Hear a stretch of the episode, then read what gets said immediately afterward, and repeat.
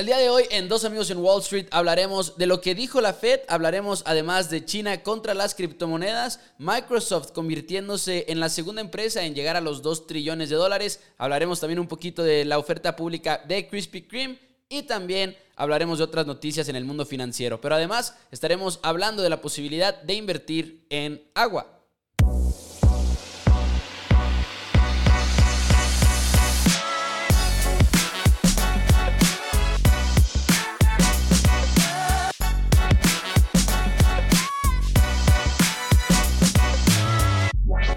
Hola a todos, bienvenidos a Dos Amigos en Wall Street. Mi nombre es Mauricio Rodríguez, como siempre acompañado por mi amigo, mi hermano Juan Pablo Carrillo. Y estamos listos para hablar de noticias del mundo financiero. Tenemos muchas cosas de qué hablar. Y además platicamos la semana pasada, como que lo mencionamos en un punto del episodio, de invertir en agua y nos quedamos con esa duda, esa curiosidad.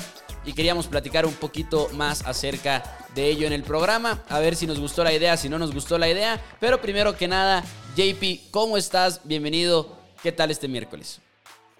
¿Qué onda, Pepo? Al 100 y tú. Eh, la neta, estoy eh, pues emocionado, como siempre, como cada miércoles. siempre lo digo. Eh, pero sobre todo porque, bueno, les dije que iba a hablar la Fed el miércoles pasado y pues habló. Y básicamente se sostienen donde mismo. Siento que es lo más importante, se sostienen donde mismo.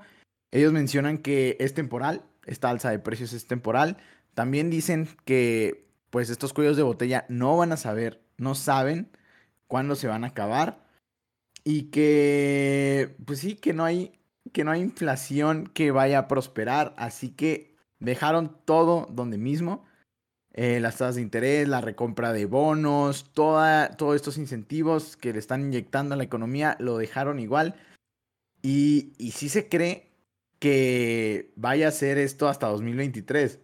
Así que a ver si, pues al parecer me voy a equivocar en lo que dije que en marzo de 2022 sea cuando iban a, iban a subir. Pero quién sabe, la verdad. Hay que, solo el tiempo lo dirá. Y también, uff, subió CrowdStrike. Demasiado, demasiado, demasiado, demasiado. Ahorita creo que tienes ya una, una posición importante, ¿no? En CrowdStrike. Sí, sí, sí, sí. Este, ve, ahí te digo. ¿Y sabes por qué subió? Eh, está en 2.53. Por lo que leí, no me metí muy a fondo, solo vi de que por afuera, de que bancos la están recomendando y así de que, dicen, ah, compren, compren, compren, y todos de que es momento de comprar. Classic ovejas. no, pero qué bueno, qué bueno. Y respecto a lo de la FED, 2023, la inflación, al final de cuentas, en, este punto alto en el que se encuentra. Pero como dices tú, igual y puede ser antes, pero no lo sabemos y no lo vamos a saber hasta que llegue el momento. Sí, y sobre todo, uff, también mencionar, ahorita Nvidia ha subido como loco. Ya está en 764.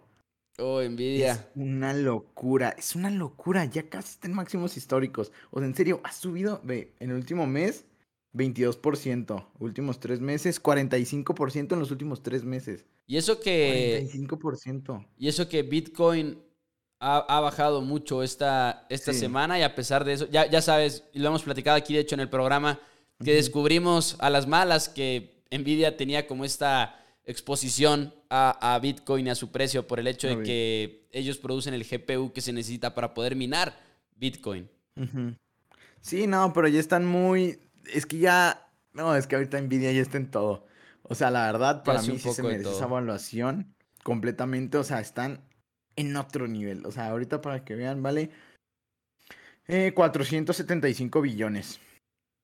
Híjole. Ahí nomás. Creo que ese sí lo coloco entre las 10 y, mayores. Y, desde 2000, como aproximadamente desde 2015 es cuando realmente empezó a, explotar Nvidia. Si te pones a ver incluso la, sus precios históricos, más o menos en el 2015 es si le pones el máximo, es como una línea así horizontal, horizontal, horizontal hasta el 2015 y ahí se va todo para arriba. Qué increíble empresa, o sea, qué increíble que... Ah, ¿Por qué no? ¿Por qué vendí? No entiendo. Antes, antes y es que ahorita... Adelante, adelante. Y ahorita si la ves, este, pues está, si lo ves de que en, en price earning ratios y así, está, está cara, pero por eso es importante que vea, que evalúen la empresa. O sea, yo me acuerdo que cuando la vendí, pues aún no, eh, pues era tan bueno evaluando y me fijaba mucho en los, en esto de los price earning ratio y enterprise value to EBITDA. Y así me di cuenta, porque también es que como tuve que venderla también para comprar otras acciones de que, principalmente recovery stocks, tipo aerolíneas y así. Eh, así que no me duele tanto porque también en las otras pues voy muy bien, pero vaya que, o sea, ahorita creo que están múltiplos de price ratio como de 70. O sea, son muy elevados. Sí, es demasiado, es demasiado. sí. Eh, antes de pasar a las noticias, JP quería platicarte, bueno, quería más bien como preguntarte tu opinión, no sé si lo hayas seguido investigando o si lo dejaste como en un por ver más tarde, pero estaba leyendo un artículo de, digo que es algo que ya se ha platicado mucho, pero estaba leyendo un artículo este fin de semana acerca de los semiconductores de Taiwán, el TSM, que sabemos que se ha convertido en una potencia en el mundo de la tecnología porque es de los pocos productores y lo que cuesta poder entrar a ese mercado, las inversiones que tienes que hacer. Estaba leyendo de eso. es, es, muy tarde.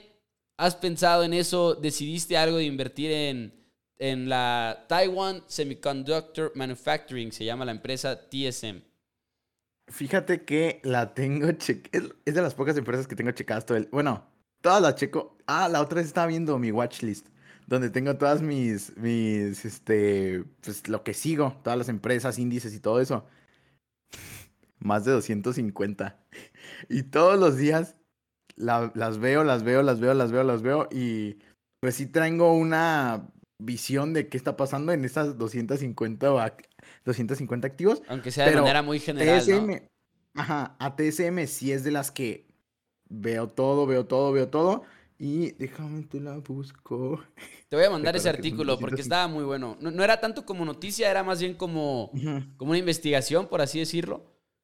Ajá. Es que a mí me gusta mucho TSM, pero sigue sin bajar de los 110 dólares. Está oscilando, ahorita está en movimiento lateral. Se oscila de los 117, 113, 117, 113, 117 y así. Y por eso pues, no quiero comprar aún. Yo quiero que baje importante. O sea, que baje. Si toca 100, compro. Sí o sí.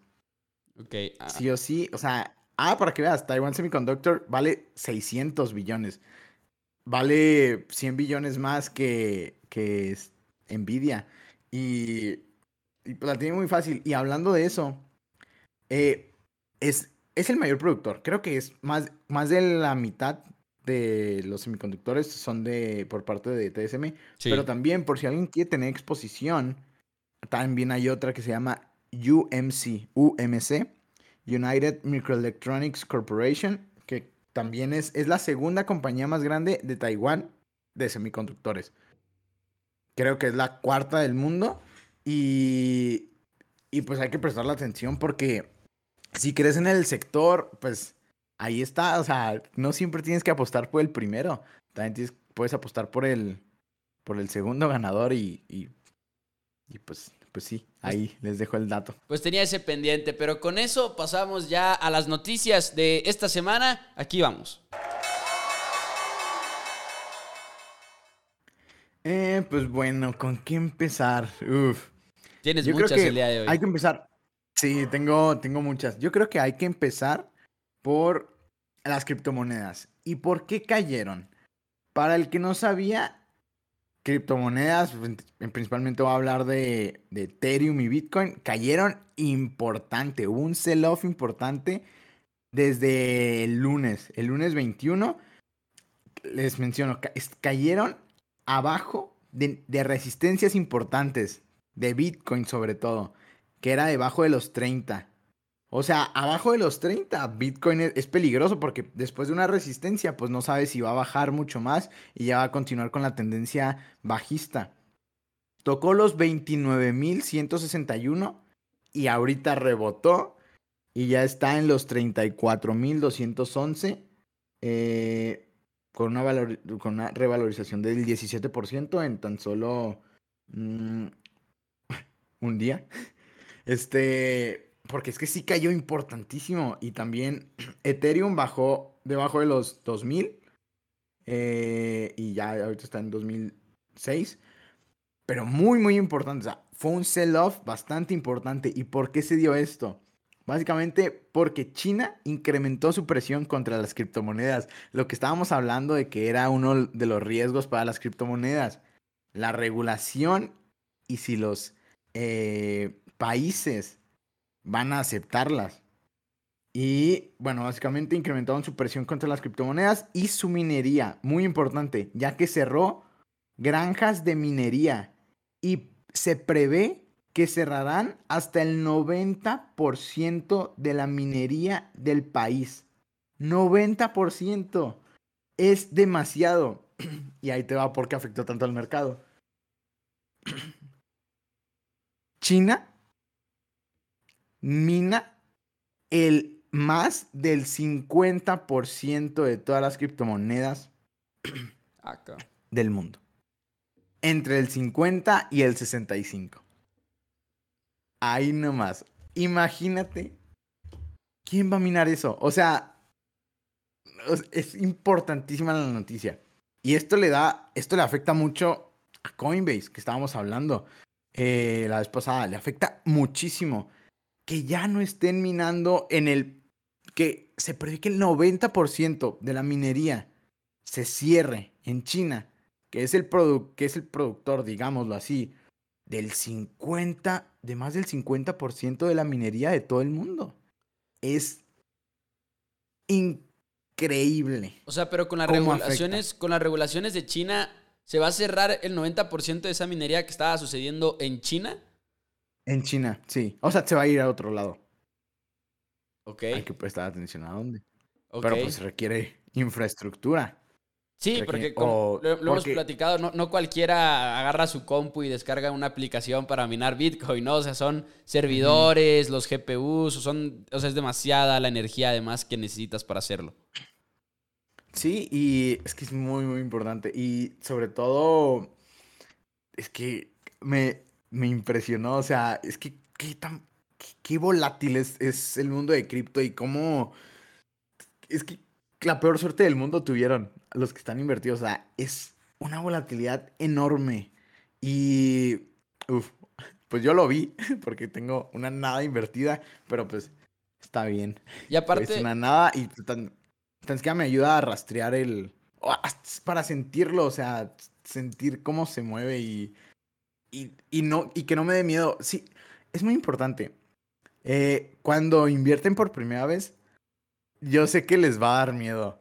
Porque sí da miedo. A, todos les da miedo de que, este, o como que te da este sentimiento de que, ¿y qué va a pasar si esto? ¿Y qué va a pasar si lo otro? Pero les recomiendo que inviertan así una nada, así una nada, nomás para, nomás para que se den una idea de cómo funciona y así, y ya cada vez vayan aumentando de niveles, vayan aumentando de niveles y ya en, un momento vas a estar invirtiendo, no sé, 100 mil pesos como si nada. Y la, y la verdad es que como que te, te, ayuda también a... ¿Sabes qué me ayudó mucho al principio de, de ya por fin abrir la cuenta y todo, invertir y todo? Que como que estabas acostumbrado a leer los, por ejemplo, un libro de finanzas y estabas acostumbrado a ver los retornos en un año, así y todo, pero como que no tanto la parte en la que, ok, ahorita estás en rojo y ahorita estás en un rendimiento muy X y luego de repente en un rendimiento muy alto, pero sabes que va a terminar por regresar a lo normal. Entonces como que te empiezas a acostumbrar a todo ese sentimiento. Pero lo que te iba a decir es, por ejemplo, ahora con lo de Bitcoin que cayó, eh, se me hace triste porque cuando cruzó los 60 mil y que tuvo este último ciclo, por así decirlo, de noticias tan positivas, ¿cuánta gente no se terminó de animar? A, meter por Bitcoin. Yo conozco por lo menos como a 3, 4 personas que cuando se dio toda esa noticia de que había cruzado los 60 mil, habían bajado la aplicación, habían comprado Bitcoin y ahorita pues están ahí en una mala situación, ¿no? Con, digo, no que hubieran comprado mucho ni nada, pero digo, ¿cuánta gente se metió ahora que fue el último ciclo de noticias positivas, ¿no? Y de hecho yo compré más cuando cayó. Este, recuerden, hay que ser contrarian que comprar cuando todos venden. Y ahí está el, el retorno. Bueno, son dos estrategias completamente diferentes. Una es de momentum completamente, subirte al tren y irte al tren con todos. Pues es, básicamente eh, lo que pasa con las meme, las meme stocks. Y, y pues sí, ah, y también eh, están hijo, están eh, como que tratando de prohibir las transacciones con criptomonedas en China. ¿En China? Es muy, sí. O sea, pero todas las Eh, transacciones. esto- Eh, no vi bien, o sea, no especificaba como que dijeron de que mejor te voy a leer lo que dijo de su banco central. El comercio de criptomonedas y las actividades especulativas generan los, se generan los riesgos de transferencias transfronterizas ilegales de activos y lavado de dinero. O sea, están enojadísimos con Bitcoin y con todo esto y sobre todo, pues ya se veía venir de China, o sea, país autoritario completamente, eh, peligroso por, porque pues no sabes qué, qué medidas tomarán y, y ahí sí las tomas de a fuer- Los chinos las tienen que tomar de a fuerzas o de a fuerzas. Sí. Y, y pues ya, la verdad yo sí quería ver esto. Es, me, me gusta porque le da claridad al- a lo que va a pasar. Porque ya básicamente el primer país dijo, a ver, yo ya tengo mi renminbi digital, me sacas estas criptomonedas, no las quiero de aquí. ¿Tú querías la regulación? Fue eso. No, no, no, yo quería claridad, certidumbre. Y, y quería ver quién era el primero. Pues, por ejemplo, Salvador dice que sí. Y ya tenemos a China que dice que en él. Vamos a ver qué dice Europa. Eh, yo creo que Ar- Arabia Saudita y Estados Unidos, obviamente. Esos tres. Y Asia también. O sea, pues es que China es mucho, pero pues Japón tal vez, Singapur, Corea del Sur. A ver qué dicen ellos. Y bueno, hablando de China, también, otra noticia. Eh, China podría eliminar para 2025 las restricciones sobre el número de hijos que pueden tener con el fin de aumentar la tasa de natalidad. Van a poder tener hasta tres. Que es- esto siento que es bueno, o sea, ya que el envejecimiento de la población del país es preocupante. Eh, esto para mí siento que va a hacer que China crezca mucho más. O sea, no entiendo por qué. O sea, es que sí, o sea, China se está dando en la madre solo. O sea, de que, ah, solo pueden tener eh, un hijo y... No, ya no me acuerdo cuál era. De que si tenías un... Uno y luego dos, y hace poquito permitieron otra vez tener tres, si no me equivoco. No, bueno, para 2025. Para Sí, 2025.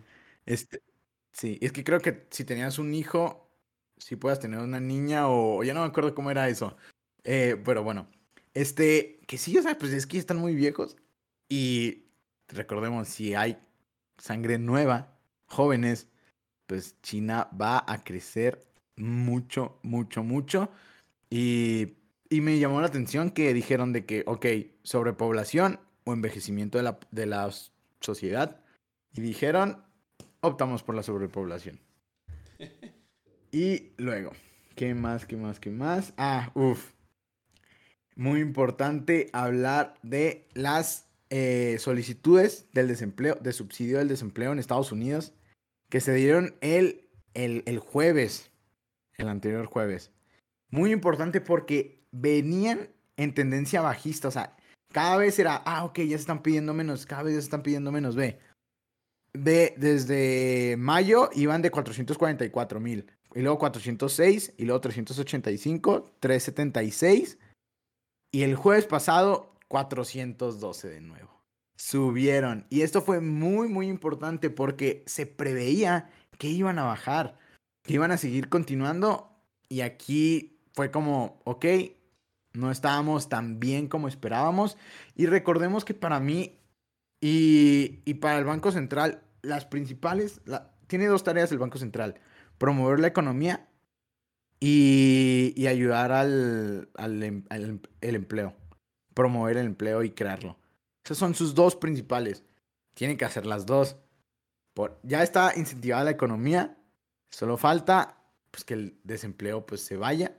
Y es muy, muy importante que tengamos en cuenta esto porque va de la mano con la decisión de la Fed. La Fed solo está esperando a que el empleo se restablezca como antes para subir las tasas de interés. Es lo único que está esperando. Que siguen muy Solo bajas, muy, eso muy por- bajas. Sí. Y sí, no, y, y, este, pues la Fed sigue igual, que esperan hasta el 2023, importante. Se movió el mercado, de hecho. Eh, bajó, bajó al principio de que es el, el miércoles, eh, porque recuerden que los dieron a las 12, bajó y luego después ya subió y continúa subiendo. Y hablando de subir, tenemos una nueva compañía alcanzando el club de los 2 trillones de dólares. Me refiero a Microsoft. Ya es la segunda empresa más valiosa de, del mundo. Con 2 trillones debajo de Apple. Apple y Microsoft dominando el mundo. Steve Jobs y Bill Gates reunidos. este, wow, o sea, estoy, estoy muy, o sea, wow, wow, wow, wow, están máximos históricos ahorita, eh, Microsoft, y pues se lo merecen, son empresas que de innovación constante, y, y solo pregúntense, ¿se ven sin Apple y Microsoft en 30 años? Y si no se ven, ¿por qué no están invertidos? Fíjate que yo, no, yo no eh, tengo en Microsoft, eh, por ejemplo, yo no tengo, bueno, de hecho, o sea, digo, no, no, ah, directamente no tengo, igual a través de ETFs, pues, pero en realidad sí las acciones individuales no tengo ni Microsoft ni Apple. Y sí, estoy de acuerdo porque al final de cuentas volteas a ver a antes de iPhone y antes de iPhone sobre todo, ¿no? Volteas a ver, por ejemplo, el dominio que tuvo muy temporalmente BlackBerry, pero fue muy, muy temporalmente y no, no tenían quizá ni siquiera estos como estas barreras de entrada que ya tiene Apple ahorita en este momento en, su negocio y, creo que en ese sentido pues son de las mejores empresas en las que podrías invertir siempre y cuando pues, no entres en un momento en el que esté muy sobrevaluada la acción. Sí, literal es eso. Eh, es que sí, o sea, son empresas que, pues sobre todo Apple, yo siento que un mm, eh, sentido de pertenencia, no sé, o sea, es como una fanaticada de que, pues fanboys, literal. Como tú. De que dicen de que sale algo, lo, lo compro. Yo no soy tan así. Solo mi mamá y ya. Este, pero, o sea, sí. Y, y, lo ves hasta en todas las películas, de que, por ejemplo, me gusta ver de que en las películas de que sale con un iPhone o así. Y yo de que eso. O también de que una Mac. Y digo, eso, porque le ayuda un chorro a la marca. Eh, y pues Microsoft también, o sea, pues Microsoft, Xbox, todo lo de Xbox. Microsoft tiene está la parte incluso como que más. La parte de diversificado, ¿no? Creo. ¿Quién? Este. Microsoft. O sea, siento que, siento que Apple, por ejemplo, obviamente, pues todos los productos que tiene Apple, ¿no? Las computadoras, los celulares, las tabletas, todo eso. Pero Microsoft tiene como de todo. O sea, tiene demasiados softwares de, de, todo. Tiene, como tú comentabas ahorita, Xbox. Que por cierto, no sé si eso se vaya a Contratos gubernamentales. Contratos gubernamentales. Pero hablando que ahorita que mencionaste a Xbox Creo, ayer estaba teniendo una conversación que no tenía nada que ver con finanzas, pero que tenía que ver con videojuegos y tenía que ver con Xbox y el Xbox Game Pass, que básicamente está cambiando la forma en la que la gente también consume videojuegos y eso también se me hace como que algo muy, muy fuerte a favor de Xbox. Se, va a convertir como en un Netflix, al final de cuentas, de videojuegos y ya había varias empresas que lo habían intentado, por ejemplo, creo que estaba eh, Google con lo de Stadia y muchas otras cosas, pero Xbox Game Pass ahorita lo está logrando por fin y es como que la primera, la, primera empresa que lo logra de verdad, creo yo, implementarlo. Sí, es que son unos cracks.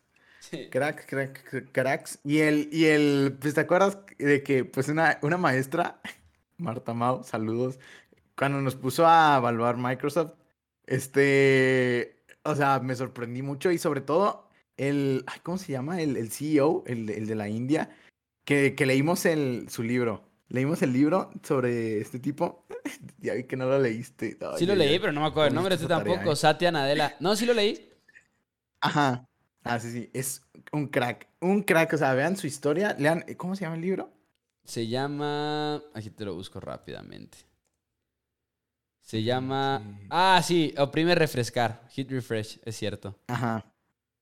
Y es de Satya Nadella, precisamente. que no tiene mucho siendo el CEO, por cierto, desde el 2014, si no me equivoco. Desde 2015. Ajá, 2014-2015. Y vean, vean por favor su gráfica. Chequen cómo está la gráfica de Microsoft cuando él entra. Cómo estaba mm, con crecimientos chafitas. Nada más entra un CEO bueno y ¡pum! despega y se convierte en la segunda compañía en alcanzar 2 trillones de dólares. Lo importante de un CEO, lo hemos dicho, el valor humano, el siempre véanlo. Véanlo quiénes los directivos, quiénes son, cuál es su filosofía, a dónde van. Todo eso es muy, muy importante. Pero bueno, ¿tienes noticias? Sí, tengo una noticia. Tengo una noticia de una empresa que muchas personas quieren y aman. Se trata de Krispy Kreme. Krispy Kreme que va a ser una oferta pública inicial y va a ser aproximadamente 560 millones de dólares, 640 millones de dólares es lo que quieren eh, recoger en esta oferta pública inicial, que si lo piensas no es mucho, porque nada más van a poner como el 16% de sus acciones comunes en el mercado. Y me llamó mucho la atención la noticia porque estamos acostumbrados a, a ponerle atención a empresas nuevas o a empresas que están buscando como expandirse, que no es el caso de Krispy Kreme. En realidad, el caso de Krispy Kreme es diferente y muchas veces como que no tenemos en claro que pues simplemente entrar al mercado es esta manera de alzar eh, capital, ¿no? Y poder acumular capital y obtener financiamiento.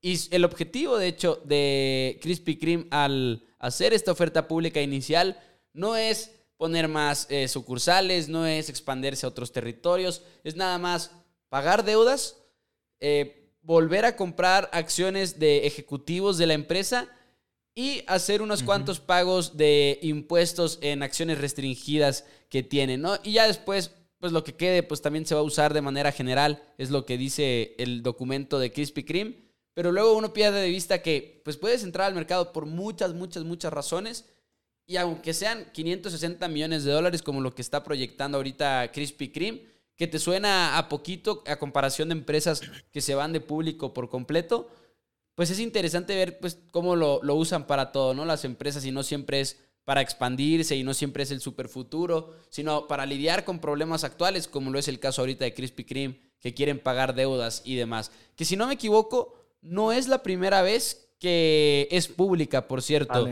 Ah, exacto, pero ya lo habían hecho privado, una empresa que tiene varios restaurantes y ahorita están volviendo a... Están como que sacando esa pequeña parte de Krispy Kreme al mercado. No, o sea, va a salir. O sea, es dueña.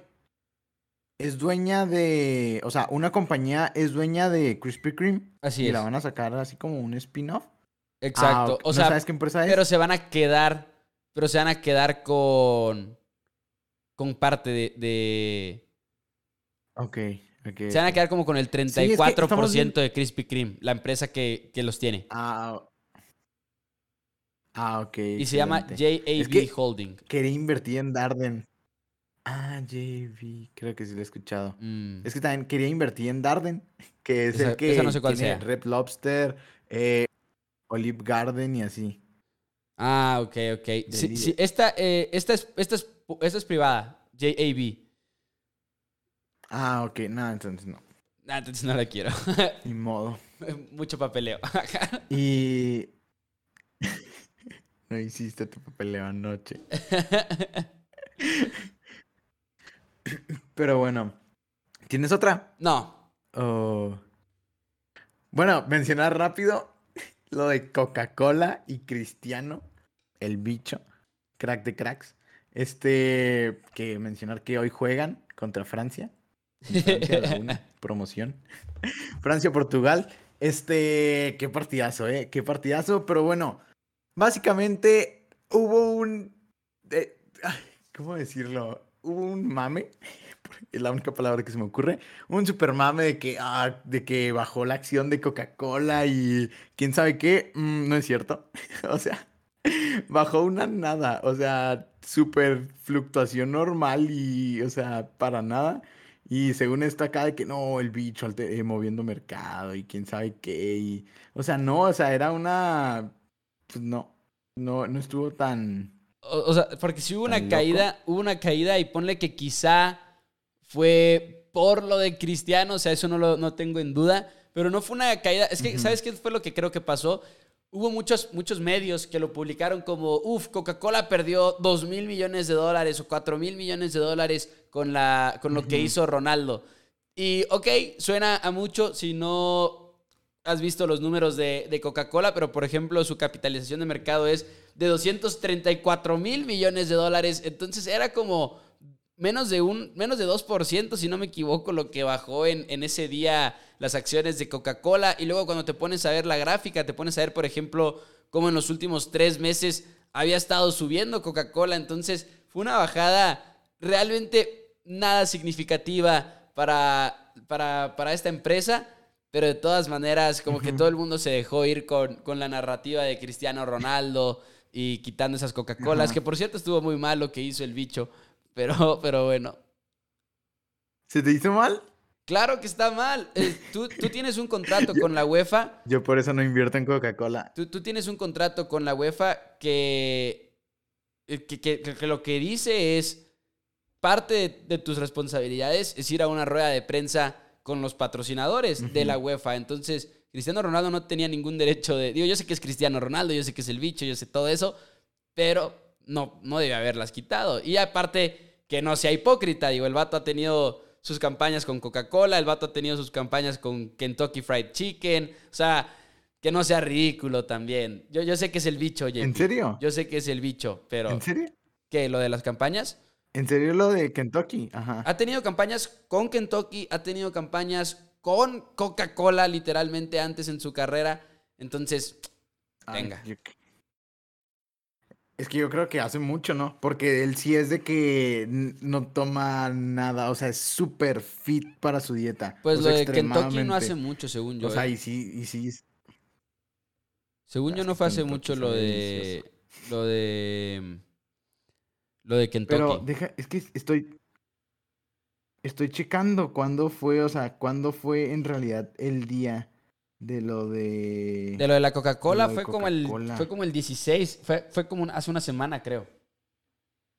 ¿El 16? O sea, no dudo mm. que haya sido el, mismo miércoles que grabamos. De que después del programa creo que fue lo que sucedió. Porque sí fue 16 el miércoles pasado.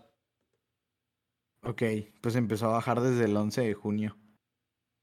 Desde el 11 y luego pues ya bajó el, digamos, eh, bajó nada más 2.26% por ahí.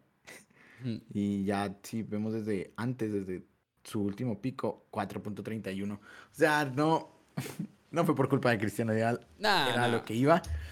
Y o sea, son pretextos. Y, en serio, aprovechen estos los pretextos estos de que cuando ustedes tengan una evaluación y le pasa algo así a su empresa que quieren invertir, nomás ahí aprovechen. Y ya es para lo que sirven estas cosas. Excelente. Y pues no, ya... si quieres, hay que. Sí, no, habla. No, te iba a decir justamente lo mismo, que había que pasar al tema central del episodio de hoy, que vamos a estar platicando acerca de invertir en agua y como nuestros pensamientos después de hacer una pequeña investigación, no que nos hayamos clavado mucho, pero pues lo que encontramos más o menos y platicar al respecto. Aquí vamos. Y sí, estábamos platicando la semana pasada y creo yo que me, llama la atención más que nada porque he estado buscando como, como una parte de cobertura, por así decirlo, una parte de diversificación en el portafolio que no sean necesariamente acciones y todo, porque finalmente todas las acciones tienen una correlación entre sí y si sube el mercado es probable que las demás acciones también suban, sean individuales o sean ETFs y también si bajan lo mismo. Y hay activos como los commodities, que hay mucho tipo de commodities, o las criptomonedas, hay quienes las ven también como una manera de cobertura. Y hace rato que he estado pensando en esa idea. Y agua era una de esas ideas que decía yo, oye, igual y tendría sentido de alguna manera u otra invertir en agua, pero también hay quienes lo ven como esta, pues al final de cuentas, el agua es un problema en el mundo actualmente y lo sabemos, y hay números que lo demuestran y todo.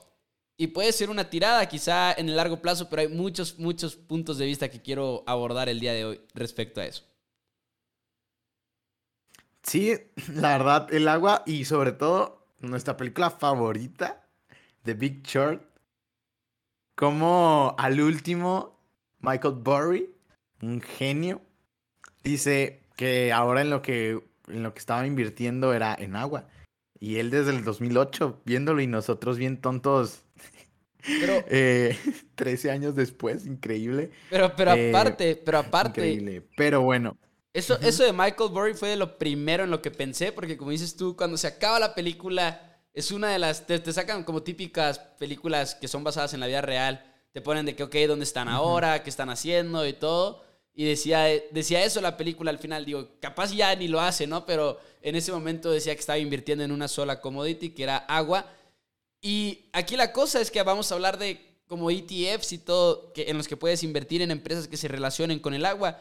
Pero Michael Burry, de hecho, lo que hace es un poco interesante porque es, y, él lo dijo en una entrevista, de hecho, es la manera en, en, invertir en agua es invertir a través de la comida. Porque él decía que hay productos que al final de cuentas necesitan mucha agua para llegar a tu mesa, ¿no? Y por ejemplo está el ejemplo de la vaca, que de hecho aquí tengo los, los números. Si tú te quieres comer un filete así T-bone, necesitas como 15 litros de agua por cada kilogramo. O si lo ves de otra manera, como dos albercas olímpicas para producir la carne de una sola vaca. Entonces es demasiado el agua que se necesita para producir comida y para que llegue a tu mesa. Y eso es en un filete. También el café necesita, por ejemplo, 140 litros de agua, creo, para viajar desde el arbusto, desde el que se cosecha el café, pues, hasta tu mesa. O sea, se necesita mucha, mucha agua para la producción de comida. Y lo que hace Michael Burry, y esto se me hizo extremadamente interesante, y es algo que no se puede replicar a menos que, a menos que seas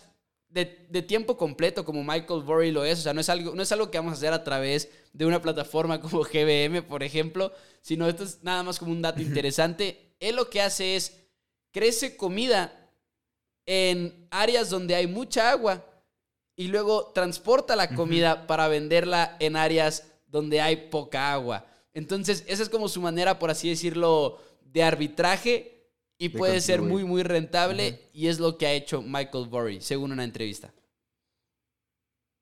Wow, está muy interesante eso. Es que cómo, cómo a veces para solucionar algo no necesariamente tienes que atacar el problema en sí, sino qué hay detrás, investigar, hacer la tarea y, y ver otras opciones. O sea, para solucionar algo hay muchas, muchas opciones. Y wow. Y pues hay que hablar del agua para que les resulte más interesante. Cuando le dije a varias personas de que, de que, ah, vamos a hablar del agua y luego... ¿De qué? ¿Del agua? de que... Pero bueno, para ver si les resulta igual de interesante que a nosotros el agua. Cubre el 71% de la superficie de nuestro planeta. Eh, el 96.5% del agua del mundo se encuentra en los océanos, el 96.5%. Y solo el 3.5% es agua dulce, por lo que no es de los océanos. 3.5% del agua del mundo es agua dulce. Del total del agua dulce, de los 3.5%, el 69% del agua está en glaciares y el 30% en el subsuelo. 30 y 69. 69 glaciares, 30% subsuelo. Lo que hace que solamente el 1% del agua dulce, lo que no es glaciar y lo que no está en el subsuelo, sea fácilmente accesible. Es... ¡Pum! Está muy cabrón porque, porque aparte... ¿Qué datos? ¿crees, ¿Crees que va a ser como que muy en el largo plazo el problema? O sea, ¿crees que igual y le va a tocar a tus hijos, a tus nietos, todo ese tipo? Pero hay proyecciones, hay una proyección, por ejemplo, que en el 2025, y este es del Instituto Mundial de Recursos, para el 2025 66% del mundo va a vivir en áreas que tengan problemas con acceso al agua. Y ya lo hemos visto, cada vez más lo hemos visto en, muchas partes. Por ejemplo, aquí en México se ha vivido mucho eh, el problema de no tener agua y todo eso. Y o sea, como que te empieza a caer el 20 de que es algo que se viene pronto. Y luego, en esos, en esos próximos 15 años, también según este mismo estudio, se dice que va a haber un 40% de diferencia, un gap de 40% entre la demanda por agua y la oferta de agua. O sea, un gap de 40% en los próximos 15 años es lo que decía este estudio de parte del Instituto Mundial de Recursos y te empieza a caer el 20 de que, oye, es un problema fuerte y hay, hay, hay optimismo, creo yo, de que va a poder cambiar eso y no sé si eso sea como una...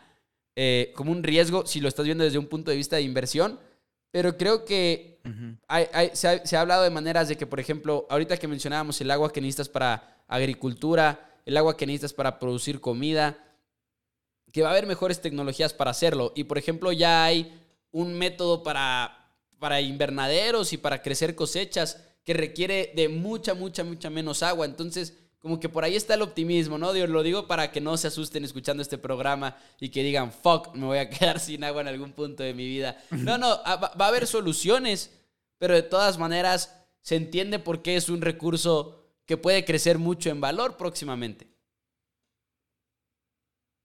Sí, la verdad, o sea, viéndolo así, o sea, véanlo, digamos, el, el commodity yo creo más valioso que, que el mundo le ha dado toda su vida eh, es el oro.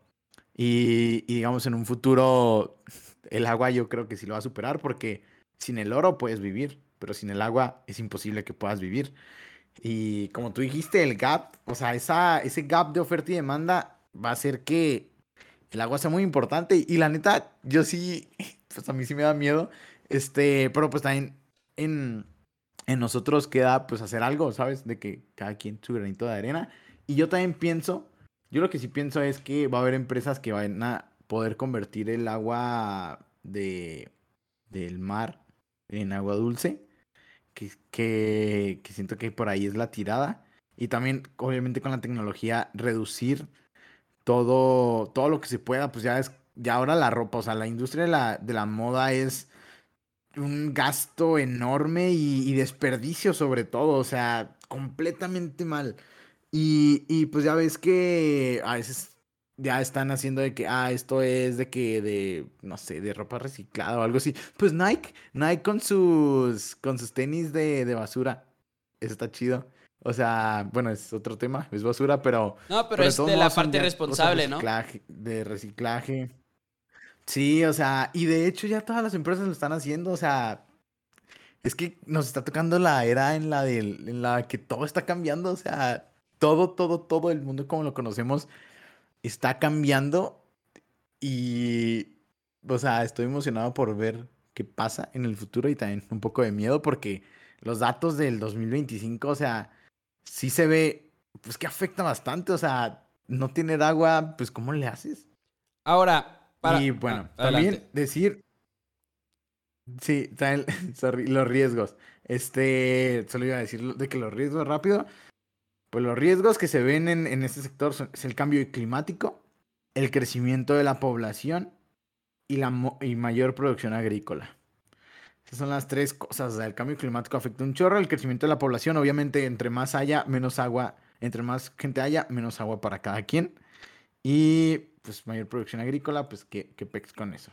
Y los países que más consumen agua dulce son, trata de adivinar, Pepo. Mm, China. Adivina, adivina. Ajá. ¿Y el segundo? Estados Unidos. Sí, sí, sí. Ah, perfecto. Oye, wow. Este sí, China, eh, China es el primero, como en todo, primer lugar en contaminación. Pues es que son demasiadas personas, güey. O sea, es que es, lógico. Ajá. Y próximamente, pues, la principal economía del mundo. Es que tienen que hacer algo ahí, hijos, en serio. Pero bueno, lo, interesante es Estados Unidos es el primero per cápita. Es muy, muy importante. Así que los que más consumen agua oh. dulce es en Estados Unidos. Y California es el estado que más consume. Consume el 9% del consumo diario de agua de Estados Unidos. 9%. Ah, o sea, es un chingo. ¿Y eso también es per cápita? Eh, Porque, por ejemplo, dijiste que Estados mm, Unidos, mm, mm, dijiste que Estados Unidos era el país con, con más consumo per cápita. Y luego de ese consumo, el 9% es de California. Ajá, bueno, de todo Estados Unidos, el 9%. Todo lo que se consume en Estados Unidos, el 9% es, es de California. Qué raro, ¿no? O sea, ¿por qué será? That's weird. ¿Quién sabe? Me quedé pensando. Pero mira, ahora, lo que también en cuanto a los riesgos que mencionabas. Muchos baños en Beverly Hills. Muchos. Definitivamente. A ser por eso. casas con 15, casas con 15 baños, pues yo, yo, yo creo que ahí se va el agua. Oye, y mencionabas, mencionabas lo de los riesgos, y creo que en gran parte lo de los riesgos también entra también lo de los países y lo de las regulaciones, porque no es, no es un commodity normal. Por ejemplo, si tú vas a invertir en agua probablemente no vayas a invertir en como por ejemplo si inviertes en oro, pues puedes comprar oro. Digo, hay muchas otras maneras en las que puedes invertir en oro y puedes comprar futuros y todo eso, pero también puedes simple y sencillamente comprar oro y tener oro, ¿no?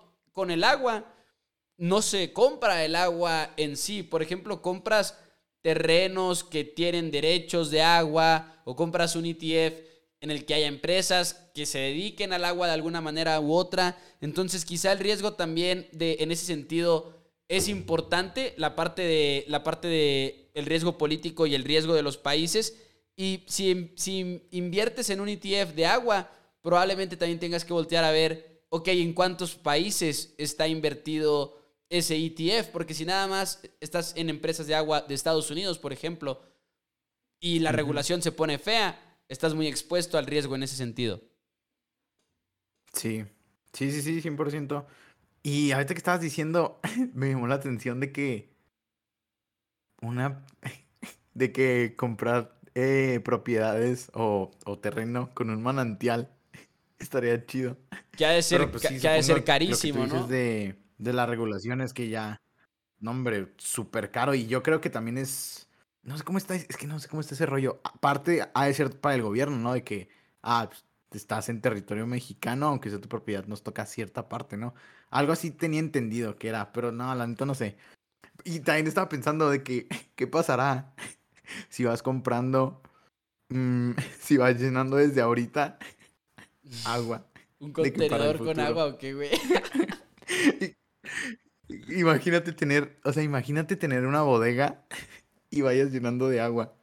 Hay, hay una serie, hay una serie, güey, que, que, no voy a hacer spoiler ni nada, así que no se preocupen, es literalmente un diálogo que es así como, como una broma aparte, pues, del programa en sí, que se llama Succession, que les recomiendo muchísimo, la verdad es que qué calidad de serie, pero es, es esta familia súper rica, ¿no? De que son dueños de una súper empresa que pública y todo, y alguien, eh, alguien le pregunta, un niño le pregunta a un señor, no me acuerdo cómo está la, la cosa, es como una reunión familiar, y le dice así de que, ah, pues yo estoy comprando agua porque algún día nadie va a tener agua y van a tener mucha sed y me van a querer comprar a mí. Y eso me recuerda, por ejemplo, eso se te haría a ti ético, tendrías un problema en invertir de alguna manera en agua como que tirándole a que en algún momento no va a haber agua y que tú vas a tener agua, se te haría, por ejemplo, eso algo ético y te tendría al momento de hacer esa inversión.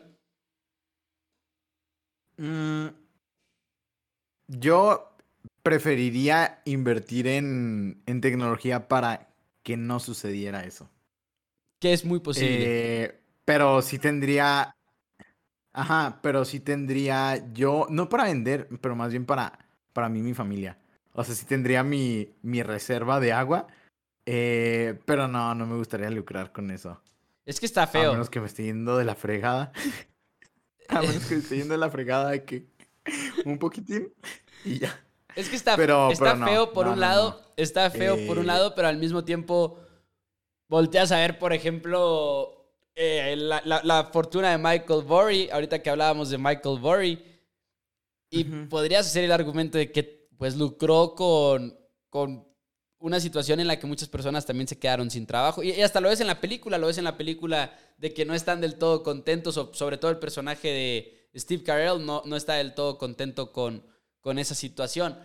Ahora, ETFs, eh, e hay un ETF sobre todo, bueno, hay un índice que se llama el Standard Poor's Global Water Index y hay un ETF que sí lo sigue a este índice, pero nada más para darles una idea de toda la, todas las categorías que incluye, incluye desde lo que es water supply, o sea, ahora sí que el proveer el agua, utilidades de agua, tratamiento de agua, purificación de agua, la, no, sé exactamente cómo eh, decirlo, pero el drilling del agua, ahora sí que lo de los pozos, el taladro de los pozos, por así decirlo, no lo estoy traduciendo bien, creo. Las pruebas de agua, eh, la construcción de pipas, por ejemplo, y de tuberías, eh, químicos para tratamiento de agua, muchas, muchas cosas, te digo, hasta desde las pipas y las tuberías como que todo eso va incluido en estos ETFs de agua. Yo consideraría quizá invertir en uno de estos ETF nada más como lo que platicábamos ahorita, como buscando una algo diversificado, que no sea como una acción de una empresa normal, sobre todo ahorita que estamos invirtiendo muchos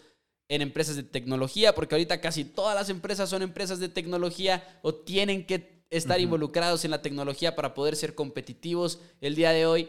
Y me gustaría como esta parte de diversificación.